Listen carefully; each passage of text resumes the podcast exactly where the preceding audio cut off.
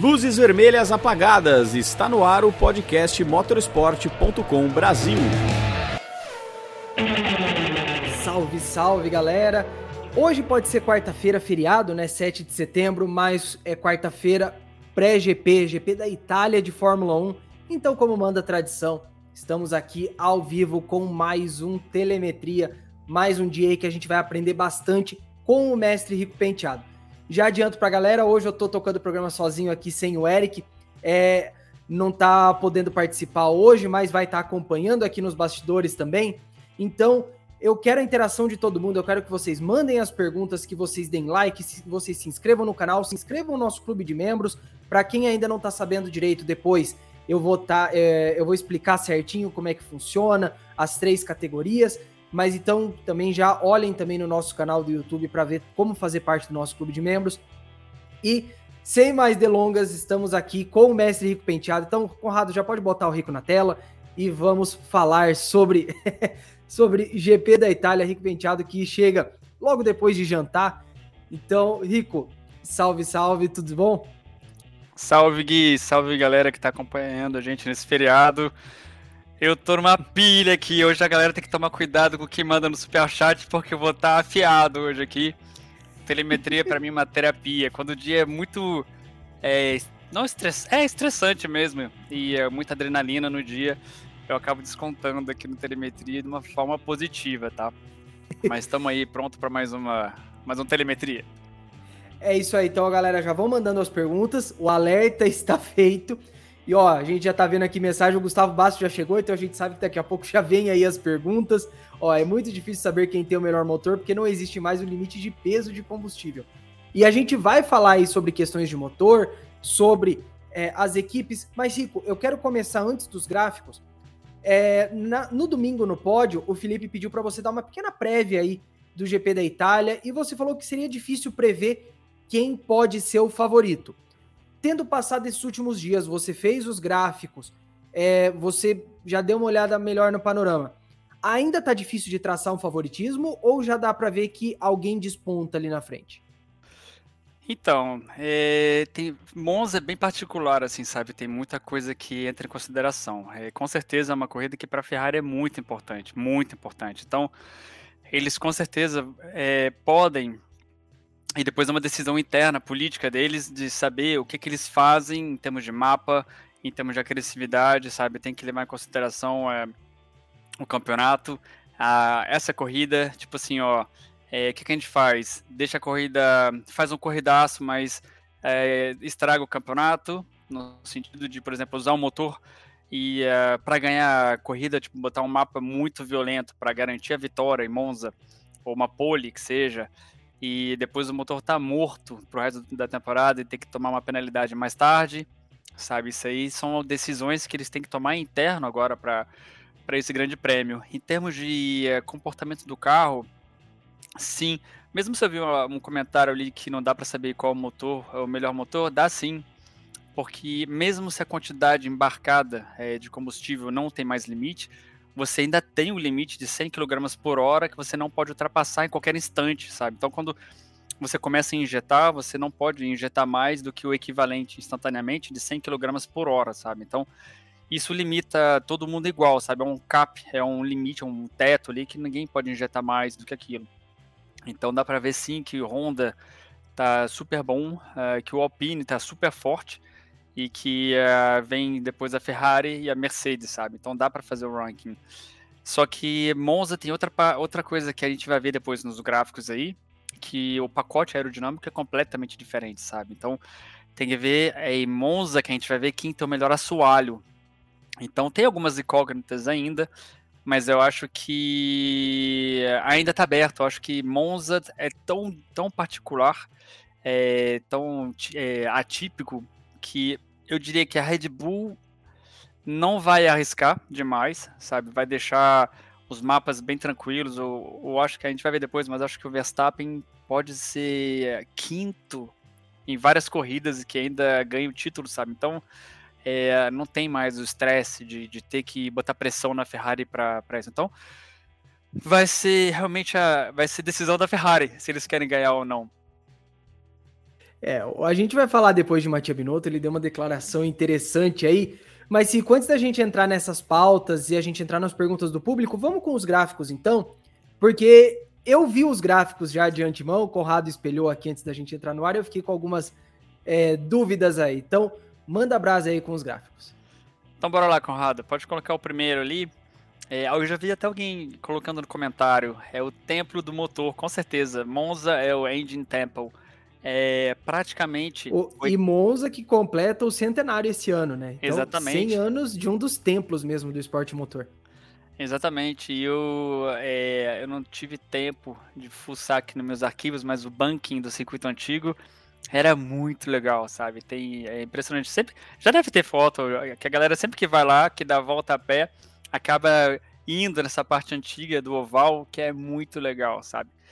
Mas é um circuito onde o pé é embaixo muito, sabe? E além disso, do fato de você é, ter praticamente 80% da duração da volta com o pé embaixo, tem outra coisa que deixa o motor mais aberto é, do que esses 80%, que é a geração de energia elétrica pelo MGUK em aceleração. Ou seja, você só tem duas freadas fortes, que até eu coloquei ali é, é, com aquela uma elipsezinha rosa ali, que é a chique, primeira chicane, que é o, a freada mais forte que botei ali. Você passa de praticamente 350 a 70 km por hora, então uma freada bem forte que você recupera muita energia pelo MGUK. E tem a segunda chicane que também se recupera bastante energia. Mas essas duas só, você não chega no limite da FIA de 2 megajoules, sabe? Então você tem que achar outros artifícios para gerar ou recuperar essa energia é, é, para a bateria então você acaba convertendo é, energia térmica em elétrica. Então, ou seja, na parte que o motor, que o piloto começou a acelerar na saída da 2, por exemplo, ele começa a acelerar, é, o motor, em vez de dar, é, sei lá, 100 Nm de torque, ele vai dar 200 e o MGUK vai frear 100 para gerar energia elétrica, sabe? Ele faz isso até o piloto estar tá acelerando ao máximo, que daí seria idiotice você não usar o K. Então você acaba usando a energia que você recuperou um pouquinho ali. Então você acaba tendo mais pedaços da volta com o pé embaixo, sabe? O piloto está ali dosando, mas o motor já está esguelando ali para converter energia térmica em energia elétrica. Então é muito, é muito forte para o motor essa pista. É, freada, a gente já falou que é super importante na, na primeira curva. É uma pista longa com retas gigantescas. É, não chega a ser a mais longa que nem Baku, mas é, acaba sendo muito complicado para energy management, porque realmente tem que proteger, é, defender né, é, nessas retas. Então não tem como ter um, um K-clip, né? Tipo, cortar o MGUK no final da reta seria suicídio. Então você tem que é, gerenciar direitinho aonde você vai cortar o K para ter mais energia na reta do que nas curvas, por exemplo. É, downforce nível Tauba eu fiz de propósito esse tauba aí, porque parece mesmo, quando você vê a asa traseira, parece uma prateleira, assim, sabe? Vai ter muito carro que uh, não vai ter. É aquela é, asa bem minimalista, né? Quase não existe. Exatamente. E uh, do lado do escapamento tem uma mini asa também, que pode ser uma ou duas até. Então, circuitos como o Mônaco, praticamente todos os carros tinham duas asinhas ali. Isso não vai ter mais, é, ou vai ter uma só, ou, depende da configuração de cada equipe, né? Mas isso que vai ser super interessante é que a gente vai ver quem tem o melhor assoalho. Porque os carros que tiveram o melhor assoalho vão ter a asa mais fina, sabe? Ou seja, para passar as duas lesmos, que é a curva 6 e 7, e a parabólica, que é super importante você ter a tração boa para sair rápido e ter velocidade maior ainda na reta, você tem que ter downforce. Só que você tem, com esse carro agora, você tem duas formas de ter downforce. Ou assoalho, ou, que são juntas, não é ou, é E e assoalho e asa. Então o assoalho, como você não muda muito de, de uma corrida para outra, é, é, mais a asa que você acaba descarregando o apoio aerodinâmico, né? Então vai ser super interessante ver qual assoalho que está funcionando bem. Então o pessoal vai tentar passar lesmos e as duas lesmos não dá para passar embaixo de forma alguma. E nem parabólica também não. Mas ver qual momento eles vão poder acelerar de novo e manter, tipo, a velocidade em curva vai ser super importante. E daí comparar as asas da, do, das diferentes equipes para ver quem está funcionando melhor ao assoalho. E isso eu acho que a Ferrari está melhor, porque eles têm tanto downforce em curva de baixa que mesmo se a parte de suspensão, parte mecânica explica uma boa parte, eu acho que o assoalho explica uma outra outra parte. Então acho que É, vai ser interessante comparar Red Bull e, uh, e Ferrari e de frente assim o carro para ver a tauba, qual que vai estar tá mais inclinada que a outra. É, DRS não tem muito mistério, tem dois DRS ali e a, o, eu não, não li, é amanhã que aparece o, o, o, documento do Director's Note, não sei se apareceu já hoje, mas às vezes tem os comentários Vou desse documento. Aqui. Então, para ver se, o, se a ativação do DRS mudou, se ficou maior ou menor do que o ano passado, se tem algumas modificações no traçado. Eu confesso que hoje meu dia estava tão sinistro aqui que eu não tive tempo de, de dar uma, uma olhada nesse documento. Mas ponto de ultrapassagem tem, como eu já falei, os dois mais importantes são na freada da 1, com certeza, na freada da 4, na chicane ali também é né, uma, uma, um bom ponto de ultrapassagem. Antes da parabólica é praticamente impossível. É, antes da Ascari, né, que é a 8, é, acontece, não é assim muito fácil, mesmo se eles botam DRS bem cedo. E é interessante de ver se eles vão estar conseguindo seguir bem o carro da frente na 6 e na 7 para passar antes das Ascari ali antes da 8, que é um ponto que às vezes dá, antes da parabólica esquece, então eu acho que vai ser interessante. E, e dá sim, é, é, é uma pista fácil de ultrapassar, e é por isso que eu coloquei ali na última frase, é, é a última boa, entre aspas, para tomar penalidade. Ou seja, é, quem está prevendo que até o final da temporada não vai dar para fazer com os motores e com os turbos e MGUK e H que, que tem no parque ali, é, se já começar a ver, hum, a gente vai ter que tomar uma, uma penalidade, tem duas estratégias. As equipes de ponta podem decidir de tomar em Monza, porque eles têm tanto ritmo que eles conseguem ultrapassar. E as equipes de, de fundo para trás, eles podem esperar uma qualificação ruim para trocar de graça, digamos assim. Porque eles se já estão 17, 8, se trocar tudo, pegar duas, eh, duas posições de penalidade, acaba não impactando tanto o grid. Então vamos ver, mas é, depois a gente vê. Eu coloquei um gráfico mais para frente, a gente vê os elementos ali para ver quem é que pode tomar penalidade. Em termos de. O Rico. Manda ver. Só antes de você trocar para o próximo, desculpa, já saiu o mapa do circuito. Eu acho que é a mesma coisa. É, ativação do DRS1, 170 metros depois da curva 7. Então eu acho Bem que perto. segue mais ou menos o mesmo padrão. Uhum. E é, ativação do DRS2, 115 metros depois da linha de chegada. Uhum.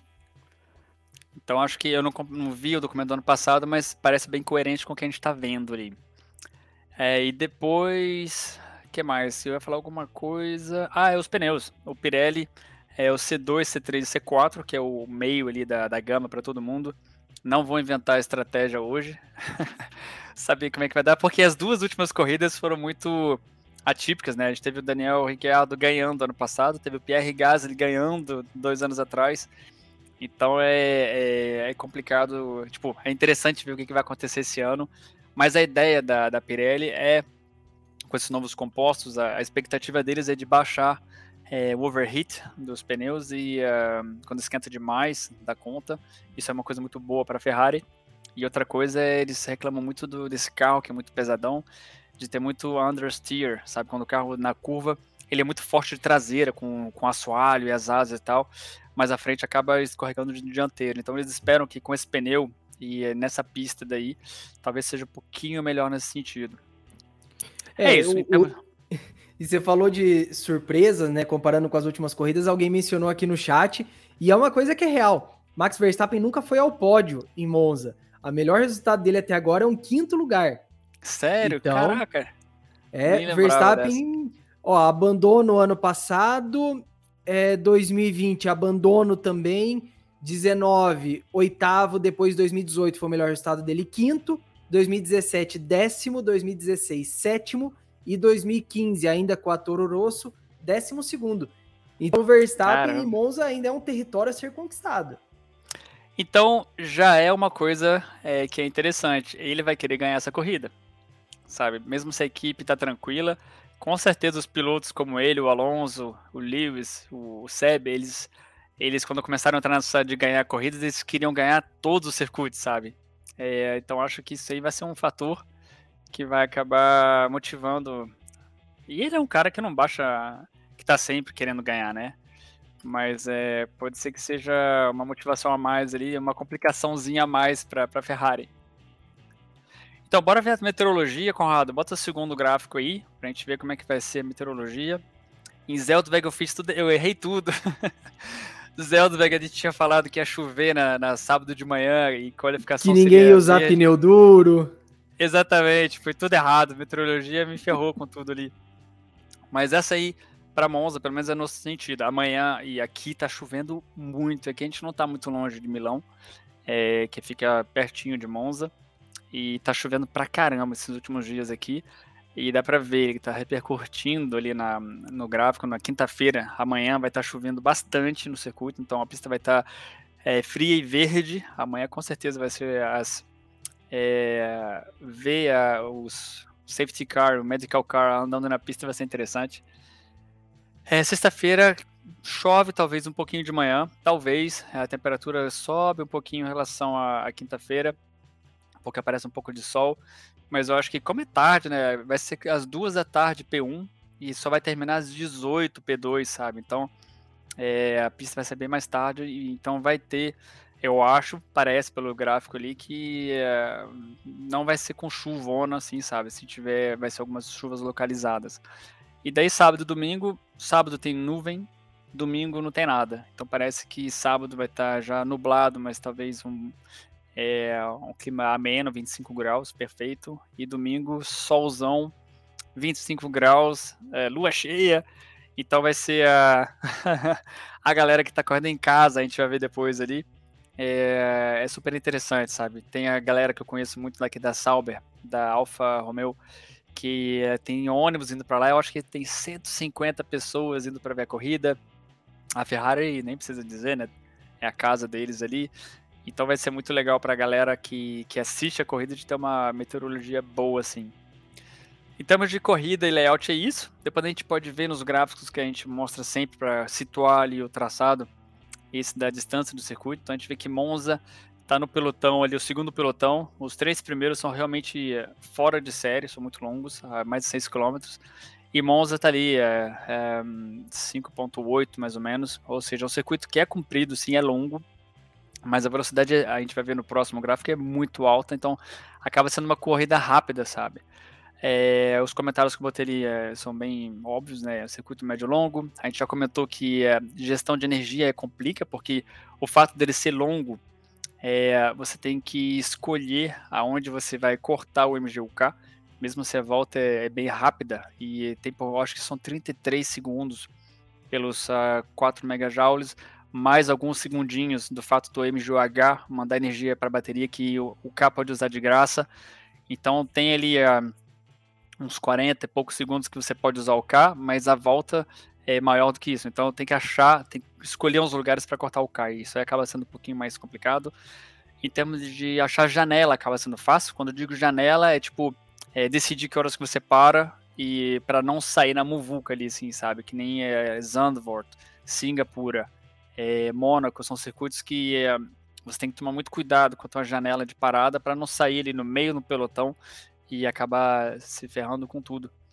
Então, é, Monza é fácil e o que a gente falou ali, as retas são longas, então tem que usar o V6 na soca, como diria o Juca Ludetti, que trabalhou comigo nessas é, pesquisas de motor.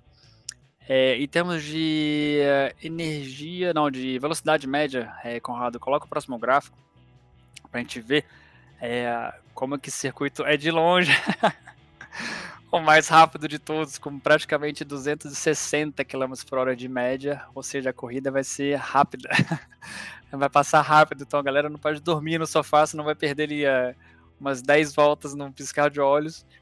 É, como a gente já falou, é um circuito muito motor, downforce super baixo, e uh, o drag é super importante também, então Infelizmente, para a galera que torce para Mercedes, eles vão tomar um couro ali, teoricamente falando. Mais uma vez, sempre tem alguns casos é, que saem do chapéu para queimar a minha língua, mas é, estatisticamente falando, a Mercedes vai estar tá fraca é, em Monza, do fato do motor não ser muito bom e do carro deles ter muito drag. Então, eu espero que eles vão estar. Tá, é, com certeza ainda terceira equipe, mas não vão estar tá brigando pela pole é, ou pelo top 3 é, normalmente, né? Mas vai saber, surpresas, né? Eu acho que do circuito é isso. Depois eu coloquei os gráficos do campeonato e a gente tem os elementos também. Mas se tiver pergunta, quiser jogar agora já. Vamos deixar as perguntas para sequência, Rico. Vamos com os elementos, até para trazer uma informação, né? A nossa equipe do Motorsport Itália já meio que apurou que o Sainz é um dos que pode tomar punição esse fim de semana. Inclusive, pode ser uma punição em que a, a Ferrari vai aproveitar para mexer um pouco no carro e deixar um pouco mais leve. Então, o Sainz seria aí uma cobaia é, para a Ferrari como um todo no fim de semana. Sim. É interessante esse comentário, porque geralmente é, quer dizer que eles estão com é, realmente com no talo em termos de, de motor, porque é, quem tomou em Spa foi o Charles, né? Então eles não, de, não deram penalidade para o Charles, uh, para os dois em Spa, para tentar uma vitória. E é o que a gente faz normalmente, a gente sempre tenta separar os pilotos para não, não, não perder pontos de graça, né? Para a equipe. É, mas é interessante isso. Eu imaginava que eles iam é, eventualmente tomar a penalidade mais para frente, é, depois de Singapura. Com certeza que Singapura é horrível, mas é triste, triste para eles. Então, o que a gente colocou ali, Monza é uma ótima, uma ótima, é a última boa oportunidade para levar penalidades. A Ferrari, Alfa Romeo e Alfa Tauri, eu coloquei ele não devem, pois é home race. E dessas aí, é, não imaginava que a Ferrari ia, ia, arriscar lá, mas talvez do fato da corrida ser é, propensa a isso, eles vão trocar. Talvez o Gasly também. Quando eu dei uma olhada nos, uh, nos elementos do Gasly, mesmo se nesse gráfico não parece muito, mas ele já tem vários elementos que ele já colocou bem cedo, sabe? Então, é, quando você vê ali quando que ele introduziu os elementos dele, talvez ele tome penalidade. As Mercedes não tem não tá aparecendo problema assim em vista, sabe? E a Haas, eu acho que eles não têm grana. Porque cada vez que você coloca um motor desse, é, um motor custa só a coleção de peças, sabe? Se a galera quiser, ah, vou comprar as peças no preço da montadora, sabe? Sem a montadora botar nenhuma margenzinha de, de, de lucro nem nada. Vou comprar as peças e montar o motor em casa, já dá mais ou menos é, 6 milhões de reais, sabe? Mais de 6 de 6 milhões de reais, só a coleção de peças, sabe? É, então isso é caro, sabe? Então, se um, uma equipe dessa cliente pedir para colocar um motor novo, eles têm que pagar. O contrato é, cobre ali é, três motores ou cobre a temporada, mas são os engenheiros da Ferrari que decidem se, se precisa colocar motor novo ou não. Um, de sobra Alpine, o Alonso talvez, mesmo se o Alonso já colocou vários elementos, sabe? Ele colocou bem cedo para aproveitar.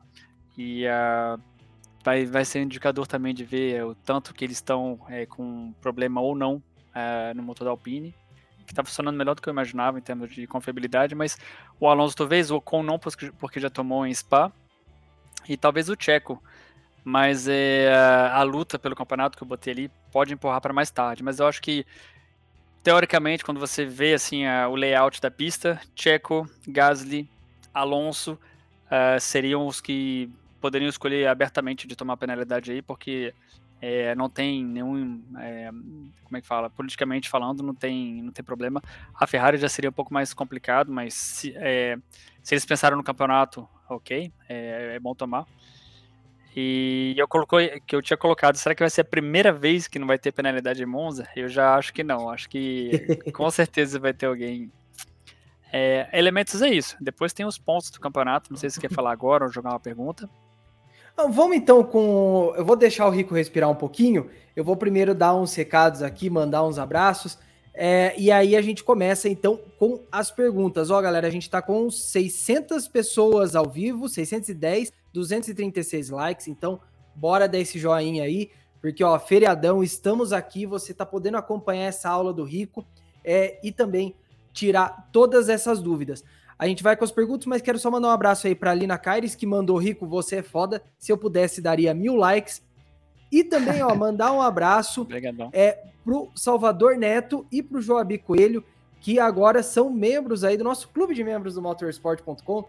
Então vou aproveitar, deixa aí para explicar. Se você não está sabendo, não entende ainda como funciona, tá aí na tela a explicação. A gente lançou na semana passada é, a gente vou passar as informações aqui e se por acaso você quiser se inscrever também, é só entrar na página do canal do motorsport.com no YouTube é, que lá vai ter opção. A gente tem três níveis. O nível soft, que libera o acesso a figurinhas exclusivas para usar no chat das lives, dando aquela pimentada um pouco mais na discussão. O medium, você ganha acesso a uma série de conteúdos exclusivos, por exemplo, o nosso grupo do Telegram, onde a gente vai postar os conteúdos brutos que a gente recebe dos parceiros globais, galerias exclusivas de fotos, com tudo que rola na corrida e fora dela, e outros vídeos exclusivos. Agora, se você tá aqui assistindo, é fã do Telemetria, adora mandar as perguntas pro Rico Penteado, então a gente tem esse nível hard aí para você, com a participação de Rico em lives exclusivas, e assim você vai ter mais uma chance tirar dúvidas aí com o Rico Penteado sobre o mundo da Fórmula 1 e, lógico,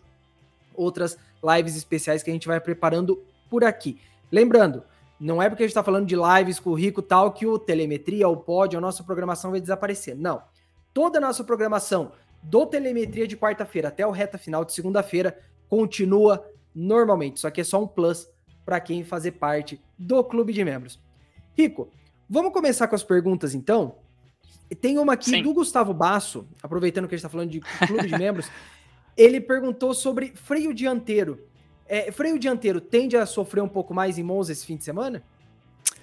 Uh, sim e não, porque uh, tudo é dimensionado, é, já levando em consideração isso. E uh, é, é, claro que no freio traseiro você dimensiona ele meio que com, com uma ideia de backup se o MGUK parar de funcionar, sabe? Ou seja, a gente recupera muita energia pelo MGUK em todas as freadas. O MGUK que freia praticamente o carro, uma boa parte da energia da freada ele absorve.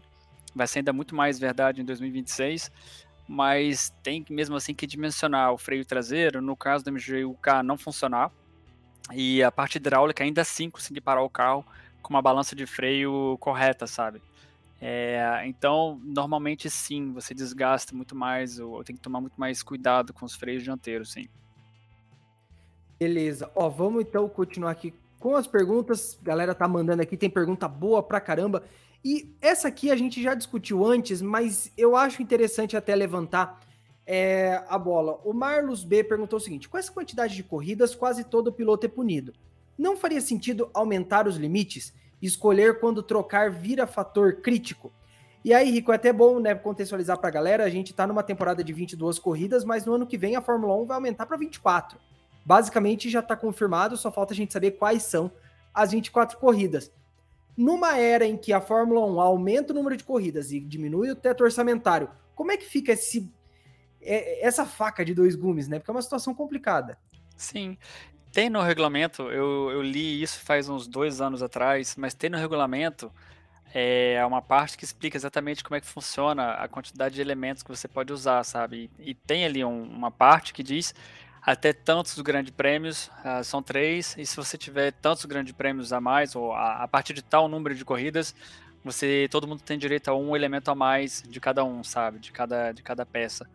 É, mas eu acho que tá todo mundo é, funcionando com três. Eu acho que aumentar o limite. A gente sempre perguntou, eu mesmo, em 2014, a gente usou uns oito elementos uh, durante o ano, sabe? Que estava realmente longe da, da, da meta.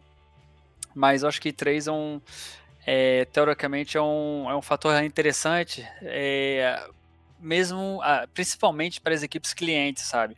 Como eu estava falando, tem uh, um motor desse custa muito caro, custa 1 milhão e 100, é, 1 milhão e 2 de euros, é, sem contar é, os engenheiros que projetaram e fizeram os testes no banco, os mecânicos que montaram e tal. Então realmente custa caro. E tem um teto que limita a 15 mil euros é, para cada equipe cliente ter motores. Então a FIA pode muito bem decidir, é, por exemplo, se a, a Mercedes falar, ó, a gente não tem como equipar três corridas ano que vem, porque a gente é, precisa se concentrar, tá, é, custa muito caro. A FIA pode falar para a Alpine, ó, você a partir do ano que vem é obrigado a equipar a Williams, por exemplo sabe? E, e faz parte da, da, do contrato, faz parte do, da regra do jogo. Então a, a, a Alpine seria obrigada a fornecer motores para Williams e em troca de 15 milhões, sabe? E, uh, e, uh, e daí esse teto, esse número, esses três motores, teoricamente seriam seis motores utilizados, então seria 8 milhões mais ou menos de, de euros é, para a equipe inteira, mais os custos de logística e tal, acaba sendo não muito longe, sabe? Porque se você falasse assim, ah, não tem limite, seria 10 motores, daí custaria muito mais caro. Então, as, as montadoras iam perder dinheiro em função da, da equipe cliente. Então, acho que é interessante assim, vai no sentido de baixar o custo, vai no sentido de uh, melhorar a tecnologia dos motores para deixar eles ainda mais é, robustos, né? E, uh, e, eu acho que é uma, uma coisinha a mais você vê, ah, vai ter penalidade, não vai, aproveitou a, a uma qualificação ruim ou uma corrida na chuva que não, uma qualificação na chuva que não deu certo para trocar motores de graça. Então acho que é uma coisinha a mais, uma, que, que dá uma mais uma coisinha para se coçar e tentar entender o que vai acontecer. Cria um pouco mais de mistério, né, na temporada. Exatamente. Ó, tem aqui o superchat da Isabela, não é pergunta, mas ela mandou rico inteligência pura, fã desse cara. Beijo. Então, Isabela, um abraço aí, muito obrigado por estar acompanhando o nosso programa. Rico, vamos seguir com as perguntas aqui, que a gente tem mais uma do Gustavo Basso. Ele, inclusive, já tinha mencionado né, sobre a questão do motorzinho da Ferrari de 2019, e ele mandou o seguinte: Leclerc foi pego com a carga no deserto em 2019 e era um evaporador de óleo no intercooler. Faz sentido o óleo ter sido usado para o MGUH gerar mais? Peraí, deixa eu só responder a Isabela, porque eu conheço ela Manda muito brasa. bem. Manda um WhatsApp aqui para ela. Uh, o Leclerc foi pego com a carga no deserto em 2019? Com a carga no deserto. E era um evaporador. Ah, um...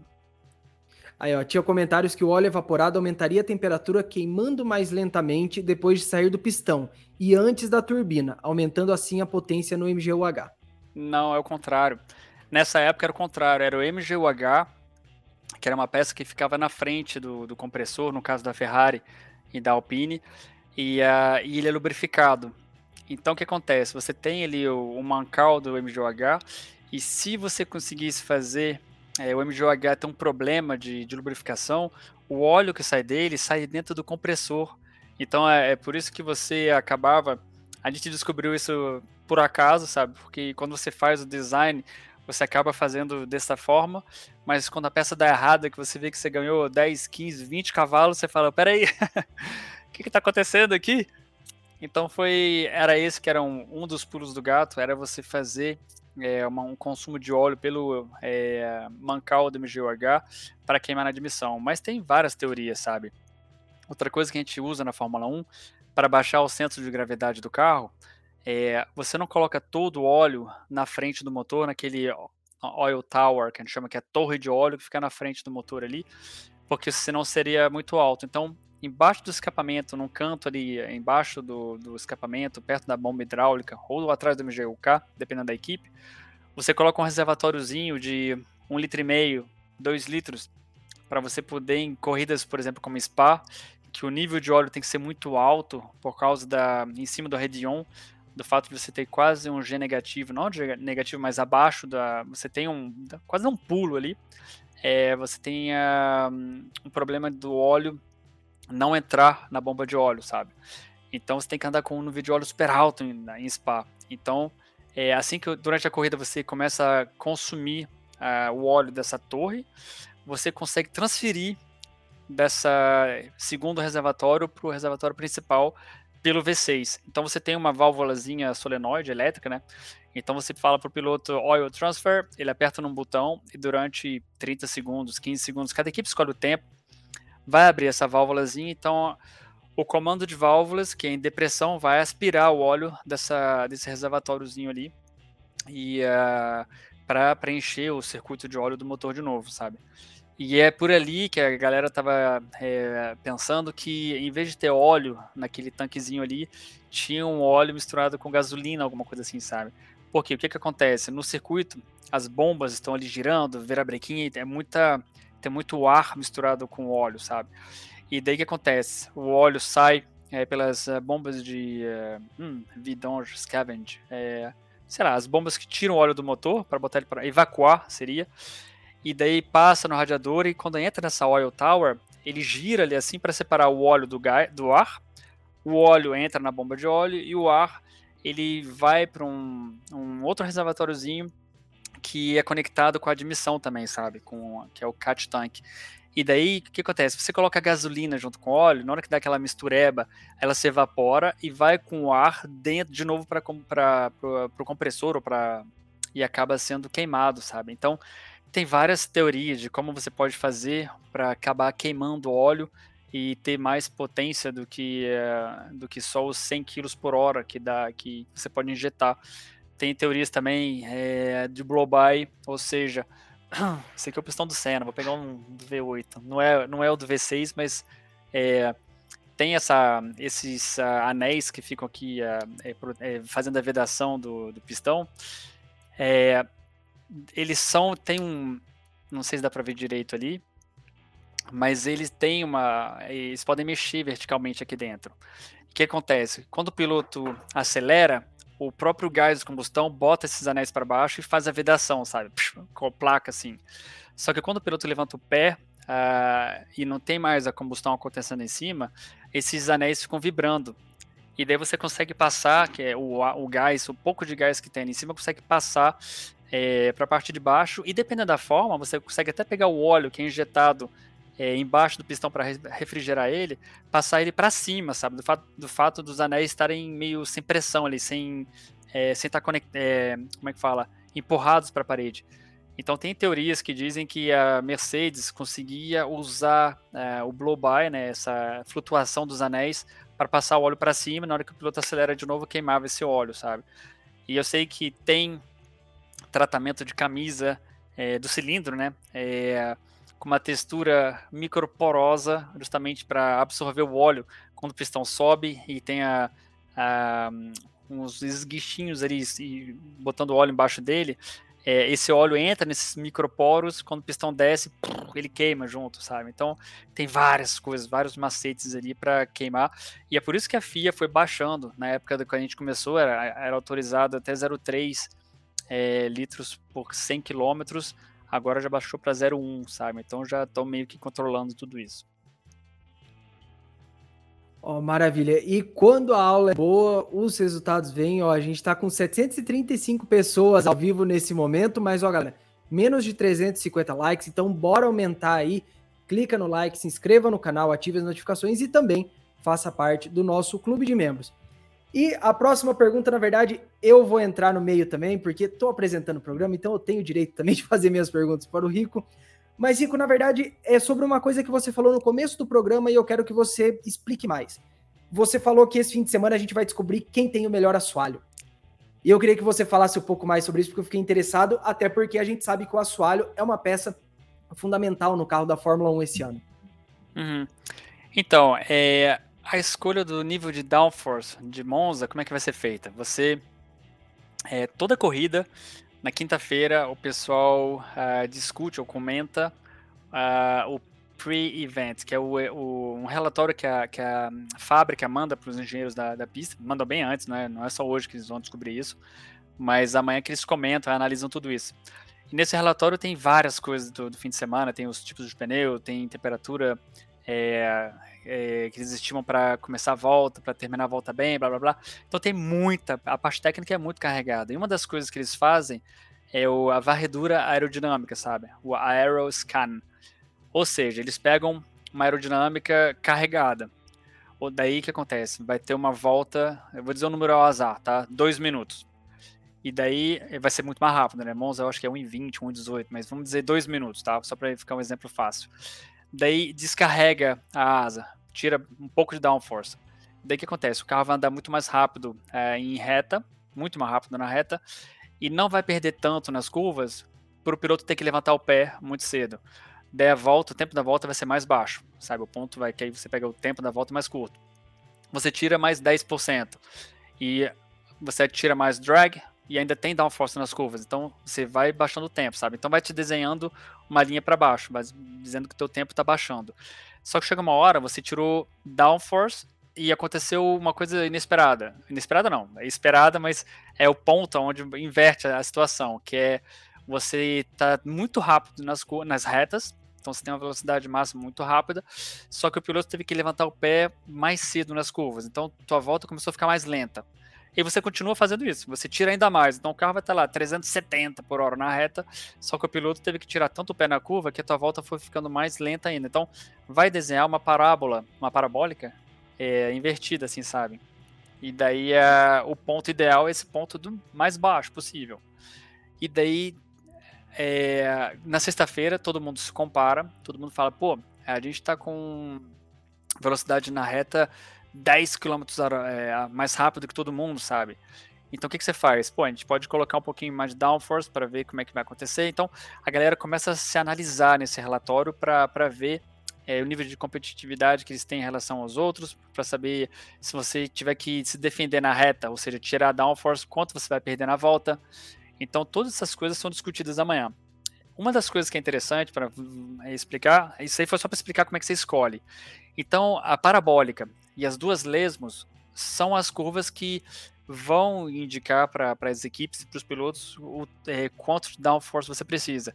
Porque são nessas curvas que o piloto tem que ter confiança é, no carro para poder passar rápido na curva sem é, perder muito tempo levantando o pé e perdendo muita velocidade, sabe? Principalmente a parabólica, que você tem que é, entrar rápido para defender a tua a colocação é, levantar o pé um pouquinho, colocar o carro numa trajetória boa e acelerar muito para poder acelerar e ter uma velocidade máxima no final da reta bem boa, sabe? É, então, se o piloto estiver ali dançando é, com o carro, perdendo a traseira ou a dianteira, aí vai ter que colocar mais apoio aerodinâmico. Só que apoio aerodinâmico você pode fazer de duas formas com esse carro, né? É, ou é o assoalho, ou é a parte de fora, de, de cima, né? as asas do carro, digamos assim. E o assoalho não muda muito de uma, de uma corrida para outra. Óbvio que você tem ali ó, uns apêndices uh, você, para você escolher, você muda talvez o rake. Eu não sei como é que funciona direito o, o stall, porque você pode, é, pelo passado, era uma ferramenta que a gente usava muito, é estolar o carro numa velocidade maior do que a maior velocidade em curva, para ter certeza que o carro não ia estolar na curva, né? Então tem algumas coisinhas que você faz, assim, dependendo da corrida, para estolar mais é mais baixo ou mais alto na, em velocidade e tal. Mas é, com certeza as asas é o que cria mais drag. Então você vai ser interessante de ver quando eu falei que quem tem o melhor assoalho, porque todo mundo vai tentar colocar a asa mais fininha possível e é, é, o assoalho que vai segurar o carro no chão, sabe? Então, se alguma equipe estiver usando asa mais alta ainda, ou é porque o motor está muito forte, sabe? A Red Bull poderia teoricamente colocar mais asa porque o Honda está empurrando demais, então acaba compensando uh, é, o drag e a ISO velocidade com a Ferrari. É, mas, por exemplo, a Mercedes, que é, tem um carro drag, que eles chamam, que tem muito arrasto, e tem um motor que não funciona muito bem, hum, vai ser vai ser mais complicado para eles, sabe? Porque se eles tirarem a asa para ir mais rápido na reta, para compensar o motor, é, é, vai ser ruim nas curvas, então se colocar asa para as curvas vai ter muito arrasto na reta, então vai ser mais complicado para eles. E é isso que vai ser interessante de ver é, o quanto de asa que cada, corrida, cada equipe vai levar para essa corrida aí. Mais uma aula então galera, fiquem de olho esse fim de semana. A asa pode ser importante, a gente vai poder ter respostas aí sobre um tópico importante. Ô Rick, já que está nessa seara de aerodinâmica, tem uma pergunta do Eduardo Camargo eu acho que você meio que já respondeu, mas eu quero ver se você tem alguma coisa para complementar. Rico, o que faz uma aerodinâmica ser mais eficiente, gerar downforce sem tanto arrasto? E por que o carro da Mercedes gera esse drag? Ah, isso aí, se eu soubesse, eu, eu, eu tava de volta. já é, tava lá como consultor. Já tava lá. É, não, isso é uma coisa que eu quebrei muita cabeça com isso, sabe quando? 2010, é, com esse cara aqui, ó. E na Austrália. É, primeiramente, a gente fez os testes em Jerez pela Fronteira, que é uma pista que tem uma reta bem curta, sabe? E geralmente você, é, com V8, você chegava perto de 300 por hora no final da reta, de tão curta que ela era. E nessa temporada de 2010, a gente estava 306, 310 km por hora, sabe? Assim, nossa, o carro está muito rápido, mas é, não é o motor, porque o motor era congelado naquela época, sabe? Então não era que a gente tinha feito um, um step absurdo na em potência. Então eu já comecei a conversar com, com o Kubica, até pela é, que marcha que a gente colocar no carro, sabe? A, a, caixa de câmbio e tal. porque estava muito mais rápido do que as minhas previsões, sabe? Eu assim, pô, tava esperando até o pre-event que a galera de Anston mandava, tava dizendo ali 302, 303, a gente tava com 308, 310, sabe? Então, tinha muito é, muito muita velocidade. Então, o Kubica mesmo em Melbourne, ele terminou a corrida em segundo lugar. Se eu não digo besteira, era segundo, não sei se era terceiro, segundo, segundo. E daí todo mundo felizaço, caramba, que legal, a gente fez um pódio, primeira corrida do ano, segundo lugar e tal, e ele tava brabo, cara, brabo. Deu olhando assim, daí por que, que você tá brabo, cara? Daí ele falou assim, galera, vocês não tem que estar tá comemorando não, a gente teria que ter ganhado essa corrida, ganho, né? É, é, não tô feliz porque já faz tempo, desde a Espanha eu tô pedindo para colocar downforce no carro e vocês não estão colocando downforce no carro. E se vocês quiserem, eu vou pra Anderson, eu desenho uma pá, sabe? Ele falou assim: ah, tem que botar uma asa assim na traseira do carro, sabe? Se quiser, eu vou lá e desenho uma para colocar no carro. E daí os engenheiros ali, tudo meio assim, e o chefe da, dessa parte de aerodinâmica e principalmente a, a parte técnica do carro era o James Allison, que tá agora na Mercedes, né? E, uh, e ele começou, ele tem, ele é super bom em aerodinâmica e uh, ele é piloto de acrobacia até.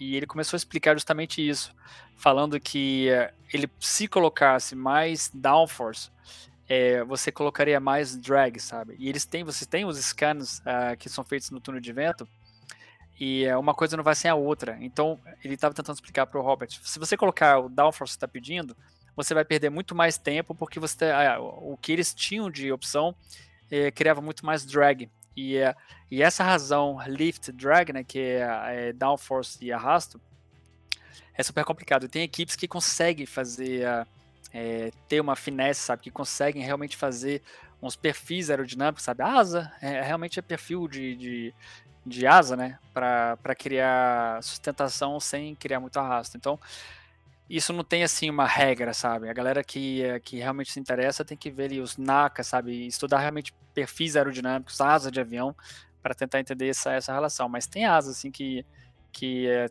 produzem mais é, arrasto que outras. Maravilha. Rico, vamos seguir aqui uma pergunta do Salvador. É, ele falou, Rico, para 2026, farão carros mais leves, menores, para compensar a menor potência? Ou o que a gente está vendo agora é o que deve ter daqui a quatro anos? Cara, eu diria que vai ser praticamente pior, porque porque o MGUK ele vai ter 350 kW de capacidade, então com certeza ele vai ser muito mais pesado, sabe? Talvez não o dobro, porque não é linear o, o negócio, né? Mas eh, talvez ele seja pelo menos 50% mais pesado. Ou seja, vai dar uns 7 kg a mais. Você tira o MGU-H, que mais ou menos equivale a esse tipo de peso. Mas é 350 kW, eles não podem aumentar muito a tensão, a voltagem da bateria, porque já é perto de 1000 volts, então não, não vão aumentar aí. Então vou ter que aumentar a corrente, sabe? Porque a, a potência é isso, é corrente vezes a, a voltagem, né? Então corrente alta quer dizer cabos mais grossos. Então os três cabos que saem do MGUK vão ser mais pesados do que desse é, do que são agora. Depende se tem pesquisa em materiais e tal para manter, sempre tem, né? Para tentar manter é, baixar resistência e tal, mas teoricamente tem mais corrente passando por ali, então é cabos maiores. As células que a gente tem hoje, na dentro da bateria, elas são células que não são desenhadas para potência, elas são desenhadas para capacidade, porque como você só, só tem uh, os 120 kW do MGU-K mais uns 30, 40 kW do MGU-H, está ali no máximo 200 kW. É, em 2026 você vai ter 350 do K, ou seja, a bateria vai ter que ter células desenhadas para potência. Então, hoje em dia no mercado, é, não existe célula é, com capacidade de potência instantânea, sabe?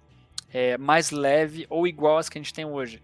Então as células com certeza absoluta vão ser maiores do que hoje, sabe? Mesmo se a gente ainda tem tempo para pesquisar, para estudar, desenvolver e tal, com certeza para ter uma, uma, um fluxo tão alto de energia, elas vão ser maiores. Então vai estar um pouco mais pesado também.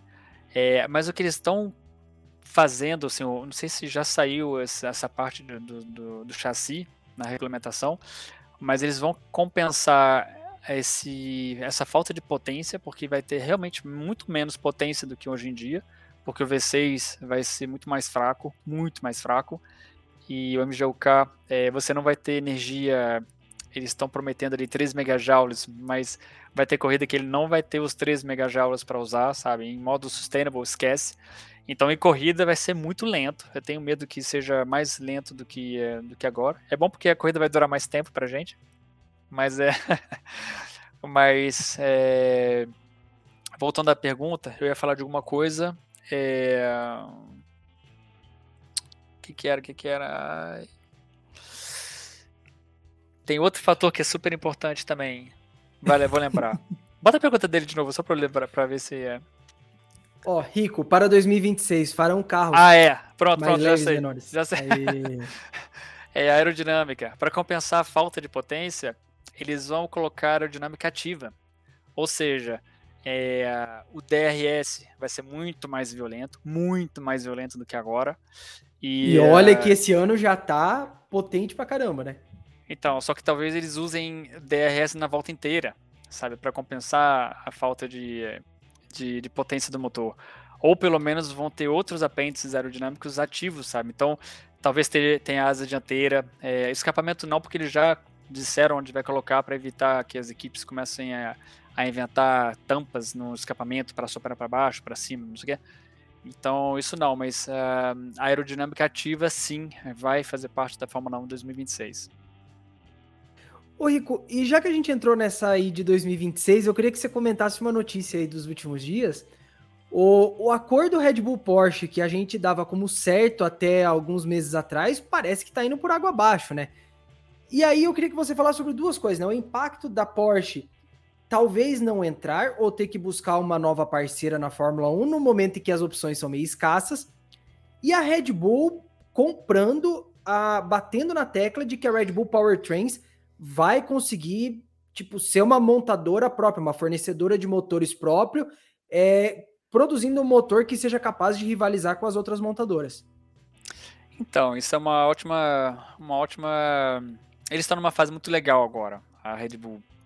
Eu lembro muito bem que desde 2015 eles estão com essa vontade de fazer o próprio motor, sabe? Quando o Renault não estava funcionando bem, eu lembro que em 2016 ou 15, eu não lembro qual foi o ano exatamente, eles pediram para uma outra empresa que faz, é, que é muito boa ah, na pesquisa de motores de, de, de competição, de desenhar uma peça para comparar com a nossa, sabe? E ficou tipo uma aposta, ficou uma coisa meio ridícula. Tipo assim, ó, ó a gente fez essa peça, vocês colocam no banco. Se funcionar melhor que a, que a da Renault, vocês que pagam a, a produção dessa peça para colocar no motor. E se ficar ruim, a gente, a gente que paga tudo, sabe? E é óbvio que ficou ruim, sabe? A, é, você não tem como se inventar, os caras vendem limonada, exagerando, né? os caras vendem eh, bebida energética e vão querer se inventar motoristas do dia para noite. Não, isso não dá. Só que eles, eh, esse projeto deles é diferente, sabe? Esse projeto deles uh, não começou ontem, já começou uh, é, dezembro do ano passado. Eles já começaram realmente a contratar pessoas super competentes. É, pessoal da Alpine, eu conheço uns caras que são muito feras, que foram contactados por eles que uh, ainda não foram, mas parece que tem um que vai. O cara é bom, o cara é fera no monocilindro. É... Disse Helmut Marco que eles ainda querem contratar mais 150 pessoas. Tem 300 com um teto de 450. Então, só que isso é exagero, mas é, com certeza eles estão procurando gente boa, sabe? E o engenheiro do, do Verstappen era engenheiro da Renault, nessa época cabulosa aí, onde a Red Bull estava querendo fazer o próprio motor, então ele conseguiu transmitir muita coisa do que a gente fazia de bom na Renault é, para a Honda e para a Red Bull Powertrains. Ele conhece as pessoas chave do projeto Alpine para poder dizer, ó, oh, esse cara é bom, esse cara não é. Então, e, e eu sei que eles estão contratando gente boa, sabe? Então, é, independente do projeto Porsche é, chegar ou não, eles têm capacidade sim para saber como é que funciona o motor, sabe? Eles conhecem a estratégia com certeza absoluta, porque o David Mart, que é engenheiro do Max, ele, ele sabe muito bem como é que funcionava toda a estratégia de gestão de energia da, da Alpine, que funciona super bem, e conhece agora da Honda, com certeza. Então, é, não acho que para a Red Bull seja complicado fazer o motor agora, com o know-how que eles têm, ainda mais que se a Porsche der um passo para trás, eu posso, eu posso me arriscar aqui que a, que a Honda volta, sabe? A Honda, eles ficaram é, surpresos é, com, com a, o motor do ano passado e com gosto amargo na boca de ter saído da, da Fórmula 1. Eu acho que a gente já comentou até que ano que vem eles vêm com patrocínio mais forte na, no carro da Red Bull. Então, aonde está escrito Porsche ali, talvez esteja escrito Honda uh, HRC uh, no capô do carro da Red Bull. Então, eles ficaram com essa vontade. E eu sei que eles estão ainda é, pesquisando, estudando e pensando no motor do ano do 2026. Então, se a, a, Porsche tem que tomar cuidado, porque se eles derem um passo para trás, a, a, Red Bull volta com a, com a Honda, a, nem que seja numa parceria, sabe? Porque a Honda tá ávida de voltar e de, de entrar de novo nesse ritmo.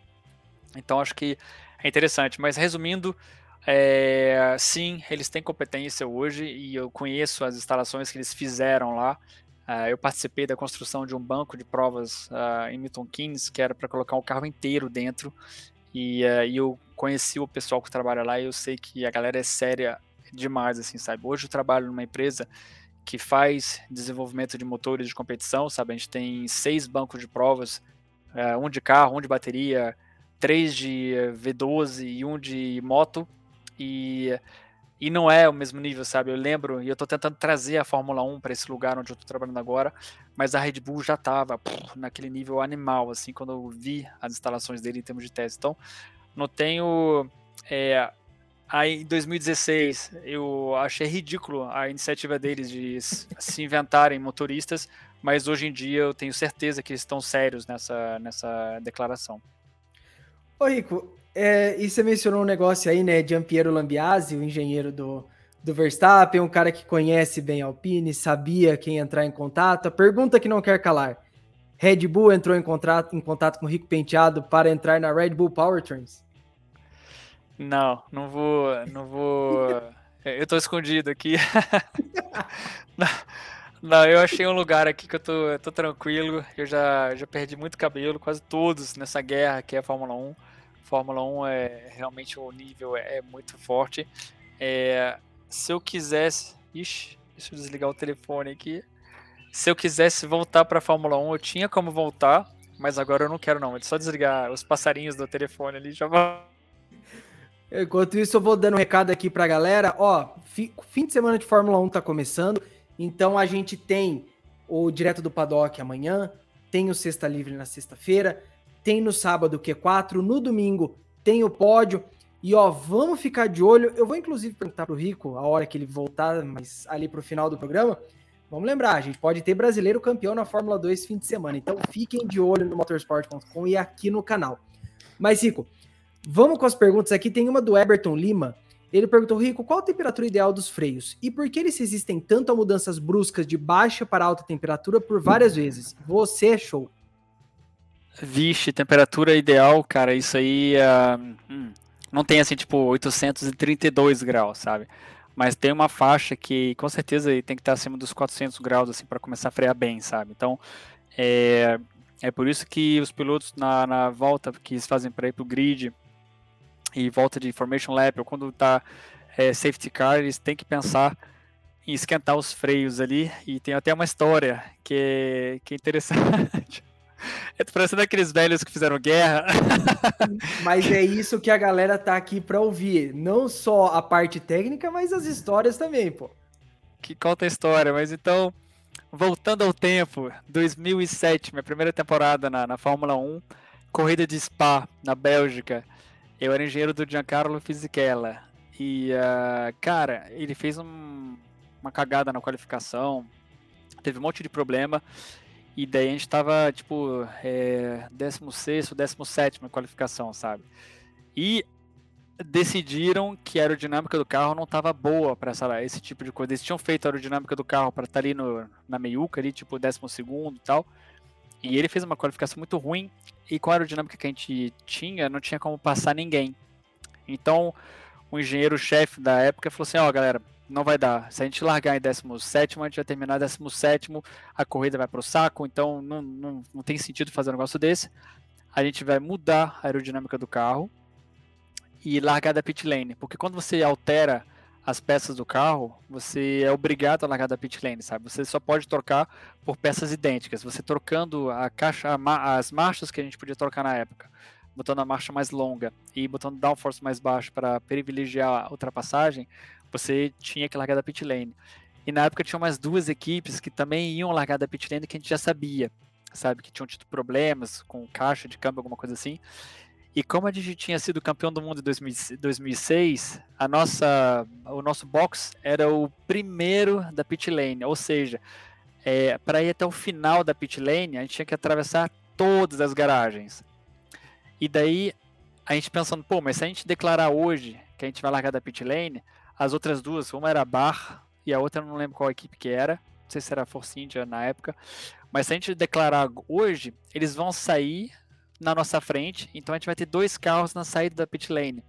Porque para lembrar a regra, você tipo assim, ó, eles abriam a pista é, meio-dia e não, é, às 13 horas abria a pit lane, você tinha 30 minutos para sair. E depois que acabava esses 30 minutos, você só tinha, você podia é, só assim você podia ir, é, ela ficava fechada e só nesses depois desses 30 minutos você podia ir para o final da pit lane. Então a gente teve uma ideia, a gente se reuniu dentro do caminhão, foi tipo um segredo total, assim, sabe? Só a galera realmente da equipe próxima do Giancarlo no caminhão. A gente decidiu fazer o seguinte, mandar ele pro grid, como se fosse normalmente, sabe? Como se fosse fazer a largada lá de trás. Ele ia voltar para a garagem escondido, ia entrar no carro escondido no carro. Na hora que a pit lane fechasse, a gente ia dar partida no motor ele ia sair igual um doido correndo pela pit lane, eh, no carro, óbvio, para parar no final da pit lane em primeiro lugar, sabe? Para não ter a bar e a outra outro carro ali na frente dele e acabar prejudicando ainda mais a largada. Ou seja, o plano muito berambolante. E a gente no estresse ali de, de como fazer, porque a gente teve que mandar mecânico para a pista para fazer uh, preparar o carro no grid, sabe? Para fingir que é preparar o carro no grid. então imagina, ele tava 17, então ele tava lá no fundão do grid.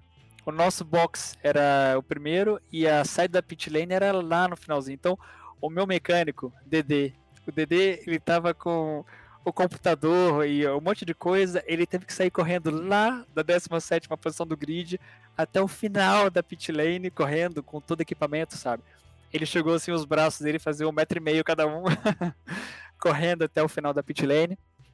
E daí, uh, na hora que uh, acabou que deu certo o, o plano, o Fisichella saiu da garagem todo rapidão e parou no final da pit lane primeiro.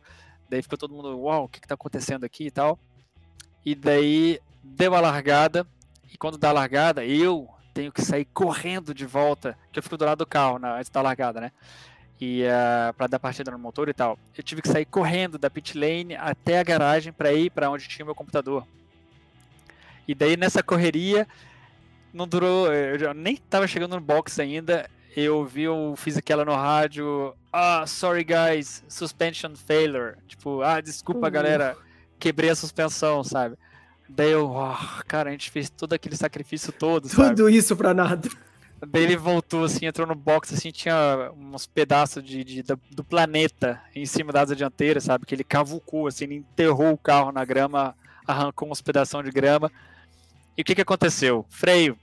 Ele esqueceu que o carro estava na garagem, que ele não, não, não, não freou nada indo para o grid, que os freios eram novos, e daí a primeira freada que ele fez foi da curva 4, e acabou que não, não freou nada, os freios não estavam é, não estavam prontos, e daí o carro não parou, ele voou pela zebra, quicou na grama Nossa. e voltou para a garagem.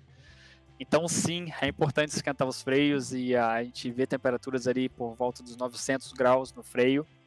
Então acho que a partir dos 400, 600 graus ele tá bem bom assim, sabe?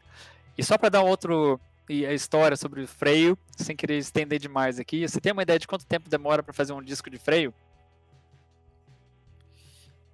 Eu vou chutar que vamos por aí um dia de trabalho, vai. mais, muito mais do que isso. Para fazer um disco de freio de carbono levam meses. Quantos meses você acha? Seis.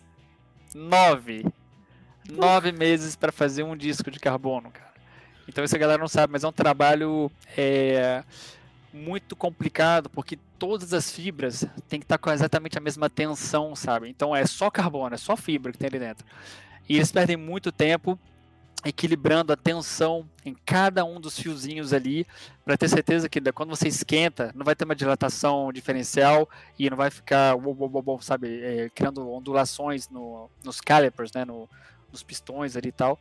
Então leva muito tempo o processo. Não é só tipo, ah, coloca um monte de carbono, depois passa na retificadora e fica certinho. Não, não, não. Tem, leva muito tempo e uh, o pessoal da APS uh, eh, que me explicou isso leva nove meses para fazer um disco.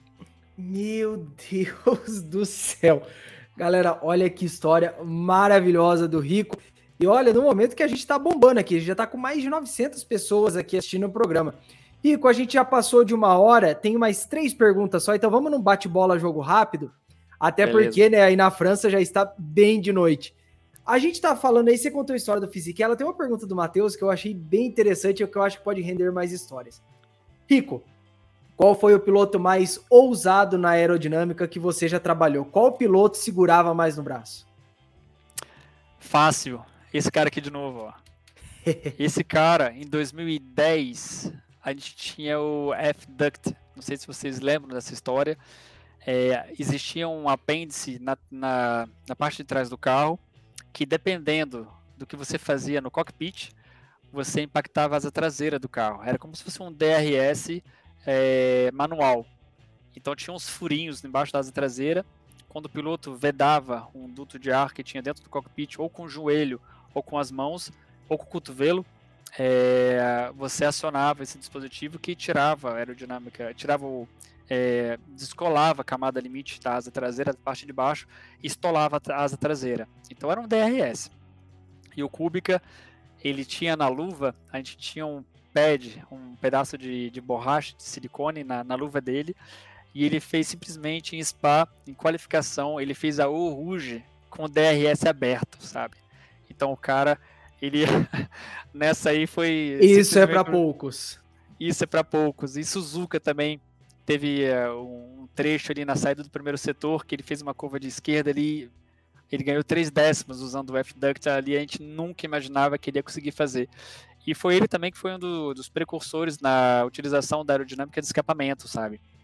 Quando eu comecei a desenvolver mapas para assoprar pelo escapamento, para é, criar, a princípio era é, potência, mas uh, downforce.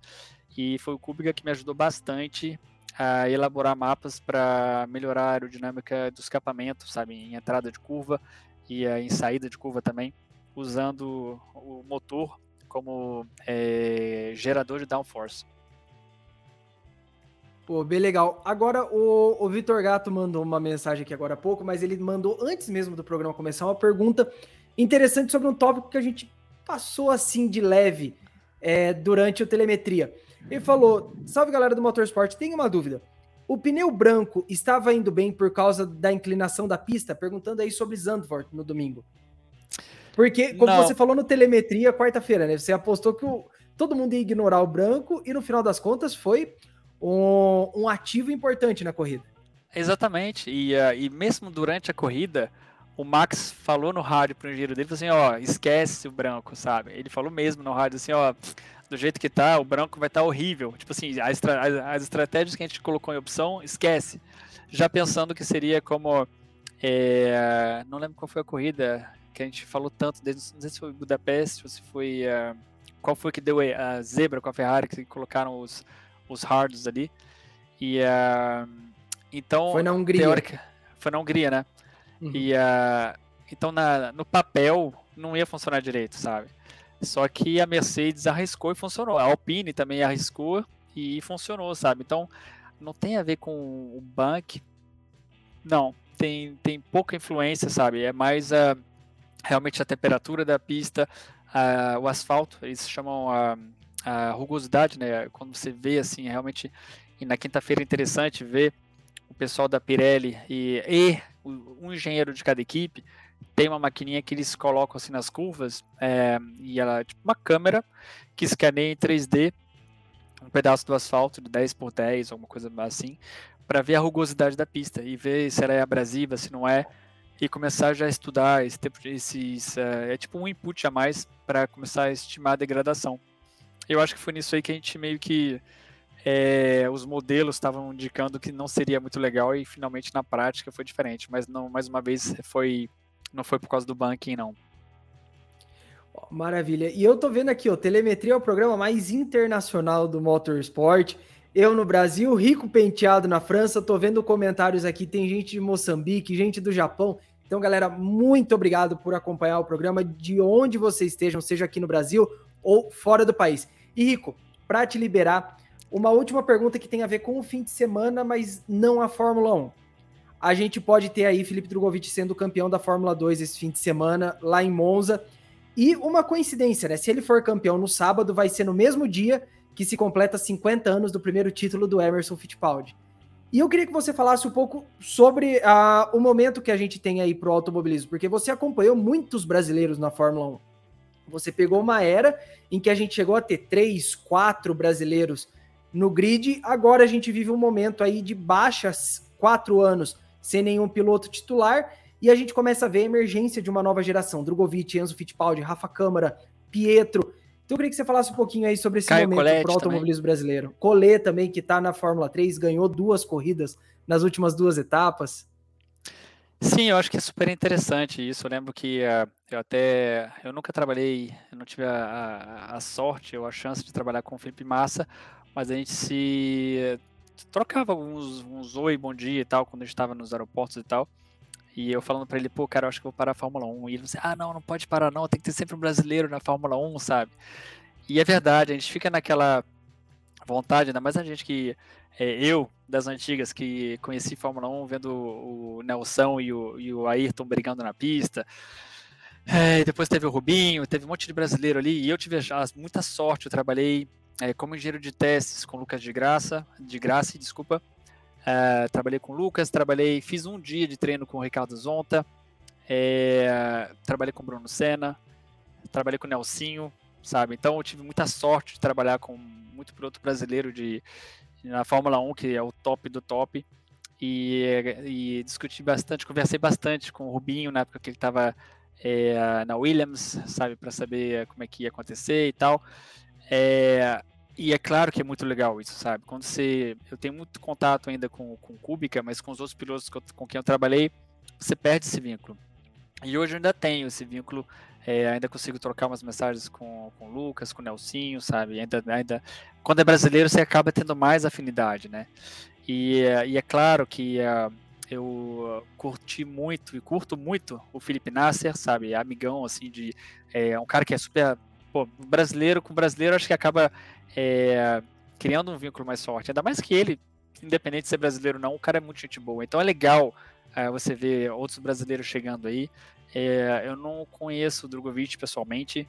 É, já conversei um pouquinho com o Caio Coletti, porque ele estava na academia da Alpine, né, da, da, da Renault, na época que eu estava lá. Mas é óbvio que é muito legal e seria muito interessante ter um representante do Brasil na Fórmula 1, né? É, é, eu acho que a gente teve é, três campeões aí, e eu consideraria quatro também, que o cinco até, que o Massa e o Rubinho mereciam com certeza um título, com certeza absoluta. E 2008, infelizmente, eu acho que eu me sinto um pouco culpado pela, pelo título do, do, do Massa, porque uh, se vocês lembram de Singapura 2008, é, o Massa ia ganhar aquela corrida, sabe? E o Massa parou nos boxes quando abriram pit, os pits abriram e ele estava com tanta é, vontade de recuperar a posição e, e, lutar pela vitória que ele na saída do, do box não lembro direito se foi se passou no verde não passou mas ele arrancou a mangueira de combustível sabe? E daí foi para o final do pit lane ver os mecânicos correndo para tirar a mangueira.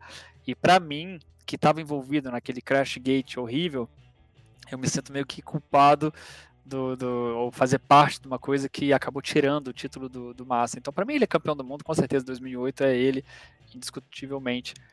Mas voltar a ter um brasileiro na Fórmula 1, com certeza é muito legal. É, sem dúvidas, vamos torcer para que isso aconteça, seja em 2023, 2024, mas que a gente volte a ter um brasileiro logo. Rico, uma hora e quinze de programa, eu vou te liberar. Eu continuo aqui, galera, eu tenho que dar uns recadinhos, mas vou liberar o Rico porque já são o quê? Quase 10 e 20 aí na França, né? 10 e 20, é. Eu hoje tive um dia corrida, então, amanhã começa cedo de novo.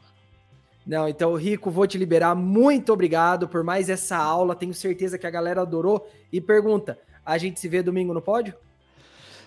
Domingo sim. Sábado eu acho que vou estar trabalhando aqui, mas domingo eu vou estar aqui no pódio com certeza. Então, galera, eu vou colocar os gráficos aqui lá na. Ah, a gente nem falou dos pontos ainda, mas eu coloco lá no. a gente já sabe que o Verstappen vai ser campeão, então. É, mas é interessante. Eu coloquei ali umas comparações ali sobre quais são as, as possibilidades dele ser campeão ou não no final. Eu coloco no Instagram. Então, quem quiser ver, quem seguiu a gente até agora, quem teve coragem de escutar uma hora e quinze de bate-papo, vai lá no Rico Penteado no Instagram, que vocês vão ver o gráfico lá. E se tiver pergunta, pode mandar que eu respondo, cara. É isso aí, então, Rico, muito obrigado. Vai descansar e a gente se vê numa próxima. Galera, eu fico aqui só para dar uns últimos recados.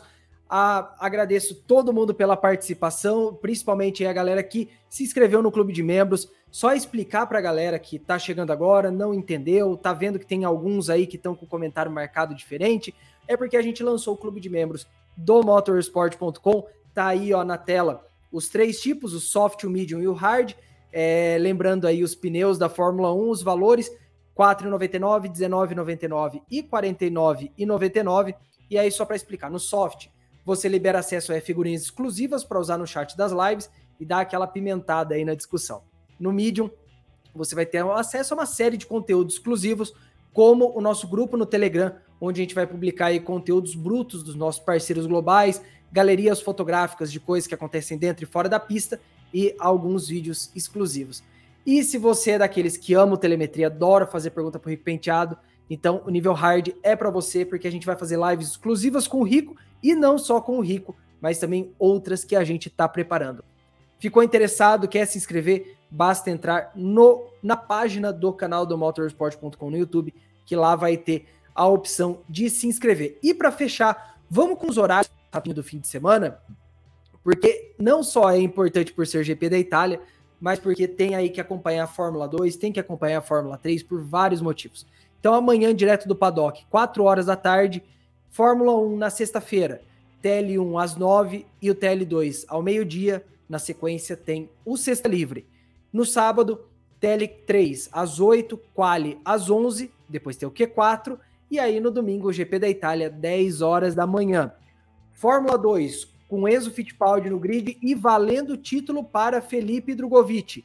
Quali, 1 e meia da sexta-feira, corrida 1, 1 hora da tarde do sábado e domingo, corrida 2, 5 e 5 da manhã. Lembrando, Fórmula 2 esse fim de semana com transmissão no Band Esportes, na, no portal da Band todo fim de semana e no caso das duas corridas, transmissão da Band em TV aberta. Importantíssimo. Se você não tem TV a cabo, vai poder assistir a Fórmula 2 esse fim de semana, porque a Band vai exibir as duas corridas. Notícia importantíssima. E a Fórmula 3 que é a definição do título, é a última etapa da temporada. Quali sexta-feira, 10 e meia da manhã. Corrida 1, sábado, 5 e meia da manhã. E corrida 2 no domingo, 3 e meia da manhã. Galera, é isso aí. Muito obrigado por quem acompanhou aí quase uma hora e vinte de telemetria. Como eu já falei, amanhã tem direto do Paddock. E sigam acompanhando motorsport.com nas redes sociais: Twitter, Facebook, Instagram, TikTok. Aqui no YouTube, se inscreva no canal, ative a notificação e também é, baixem o nosso aplicativo, porque se a gente publica alguma notícia de última hora, pelo menos você recebe a notificação ali no celular e já fica por dentro. É isso aí, a gente se vê amanhã. Até mais.